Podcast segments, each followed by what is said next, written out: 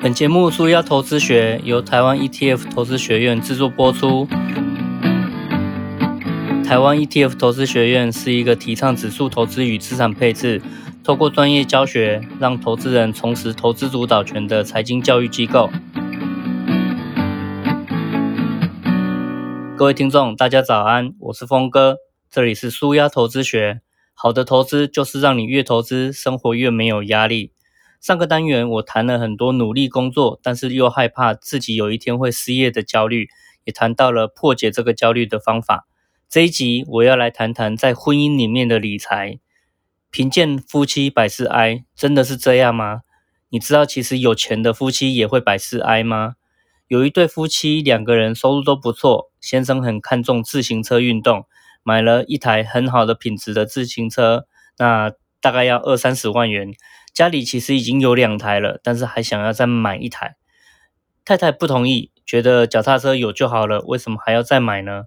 两个人的金钱价值观不一样，其实连买个水果都能吵架。举例来说，有的人很喜欢在菜市场买一堆一百块的即食芒果，太太一边切一边骂，因为切掉发黑的地方之后，能吃的果肉所剩无几了。为什么要花钱去制造一堆厨余呢？一场战争其实就开始了。不管是贫穷还是富裕，如何用钱、如何管理钱，这两个问题会直接影响到婚姻的幸福。其实两个人如果价值观相近，就算再怎么穷，婚姻还是可以很幸福。但是如果两个人的价值观不同，就算再怎么有钱，还是会常常为了钱而吵架。钱当然是一个问题，但是往往差异不在于多或少，而是价值观很不一样。从结婚的时候开始，就会遇到一连串的支出问题，比如说要买房还是要租房，要不要给父母孝亲费，小孩要送公幼还是私幼。如果两个人的价值观不一样，每一个问题都可能让你开始怀疑婚姻，甚至开始怀疑人生。所以要不要买房呢？呃，如果有一方他觉得房价过高，每个月付的房贷比房租还要高。他就觉得租房就可以了，而租房有很多选择。如果买了房子，就得一辈子被关在同一个地方，人生的各种可能性反而被限制了。但是另外一方，他却主张要买房，因为他总是想不懂，我们到底为什么要帮房东付房贷啊？有了自己的家，就算房贷要缴很多年，最后房子还是自己的啊。那如果租房子的话，辛苦的钱都放进了房东的口袋。自己到头来还是两手空空，一方想要在住的需求上面可以安定下来，另外一方则是害怕为了安定付出了太多成本。这并不是钱不够所带来的问题，而是怎么用钱，他的想法不一样。另外，两个人结婚之后要不要给父母孝亲费呢？只要其中有一方觉得心理不平衡，就很容易起起争执。想给孝亲费的一方可能会觉得。自己的父母辛苦把自己养大，现在帮家里分担一些，错了吗？不愿意给的那一方可能会觉得，为什么我们辛苦赚的钱要拿去养他的爸妈？更何况小孩子的教养费和自己的退休金也是要自己努力提前准备，不是吗？在两代之间处理金钱的问题，往往令人苦恼。此外，小孩如果准备要入学了，那该让他念公立小学还是贵族学校呢？有没有需要为了学区而特别买房子呢？夫妻一方如果希望把自己的小孩子送去好一点的学校或是贵族学校，让最优秀的老师来带这自己的小孩子，也让自己的小孩子能够跟资优的同学一起学习，把握成长的黄金时期，而且在贵族学校里面更有机会累积到人脉这个珍贵的资产。但是另外一方可能会觉得，贵族学校一年动辄二三十万以上的学费。学校的教学环境真的有值这样的价钱吗？而且寒暑假通常是老师带队出国游学，一趟的旅费也是十几二十万以上。家里能不能这样长期供应小孩子有这样的一个学习吗？如果上贵族学校几年好几百万加起来的这个学费省下来，作为孩子长大之后出国留学或是创业的预备金，是不是有机会变得更好呢？没有父母亲不看重小孩子的教育，只是这笔钱要提前投资在前面，还是预留起来等后面小孩子的人生或是志向确定之后再投入？其实也是很多夫妻烦恼的问题。听到这里，上面所提的这些争议是不是真的很让人烦恼？但是这一些问题都有一个共通点，你有没有发现呢？要不要买房？要不要给孝心费？要不要让小孩子读贵族学校？这几个问题的设定啊，都是非黑即白的是非题，好像只能二择一，没有其他答案了。可是，在二选一的题目里面，婚姻的双方如果坚持自己的立场，觉得自己的想法才是对的，那婚姻的关系很快就会变得非常紧张。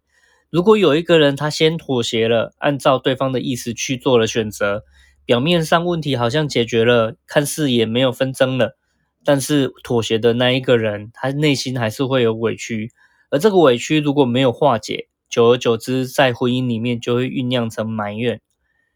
在婚姻里面，让经济决策落入二选一的情境，其实是很危险的。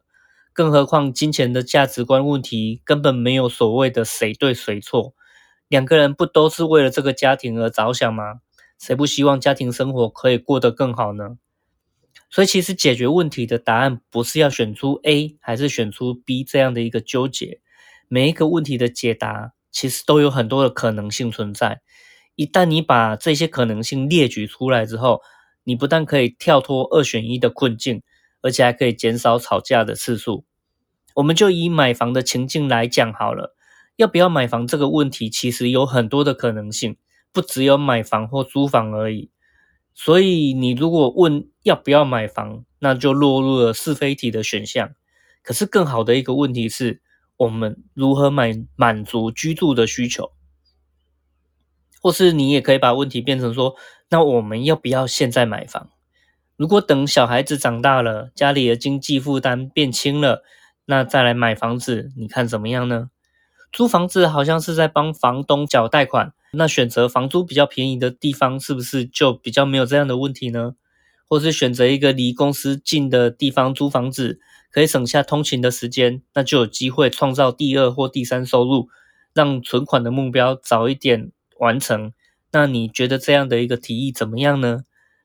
如果有这种朝向更多可能性的讨论，其实就不会陷入到底要买房还是要租房，租房是不是为房东缴贷款，买房是不是在帮银行打工赚钱的这个争执。那么要不要给父母亲孝心费呢？这个时候我们可以想一下，父母亲需要孝心费，是不是在经济上有什么困难？还是父母亲只是抱持着一个养儿防老的一个观念，所以就提出要求了。如果经济上面确实有困难，那除了子女直接汇钱给他们以外，还有什么样的方法可以帮助父母亲呢？比方说，帮他们找一个比较轻松的打工，除了可以赚到钱以外，也可以保持跟社会的接触，持续有一点点的收入，而且还可以延缓健康上面的老化。这样是不是比原来听起来还要更理想呢？如果父母亲其实是不缺钱的，只是觉得子女长大之后就应该要报恩，那我们就可以试着跟父母沟通。现在我们都有自己的家庭了，而且这个时代要存钱很不容易，是不是可以请父母理解一下？要表达孝心，不只有给孝亲费的一种方式，你其实可以花时间。每个月或是每每周花一点时间去陪他们，也许比给钱还要更重要一点。另外，我们要不要让小孩子读贵族学校这个问题，有没有其他的可能性呢？例如说，我们让小孩子去读公立的学校，难道就无法累积人脉了吗？家长是不是可以自己组社团，吸引志同道合的同伴，和自己的小孩子一起学习呢？不一定读贵族学校才有出国拓展视野的一个机会。如果家长愿意主动担任学校的家长会长，那也很有机会早一点获得补助的消息，为自己的小孩子争取各种公费出国的机会也说不定啊！把这些可能性都列出来，你就会发现，其实夫妻根本不需要为二选一的这个问题争得面红耳赤的，反而可以在创造更多的机会这个过程中，建立起夫妻的革命情感。你说夫妻理财？或是投资的价值观就是不一样，就是会吵架，那该怎么办？也许你的另外一半会觉得说，投资就是一种赌博的行为嘛？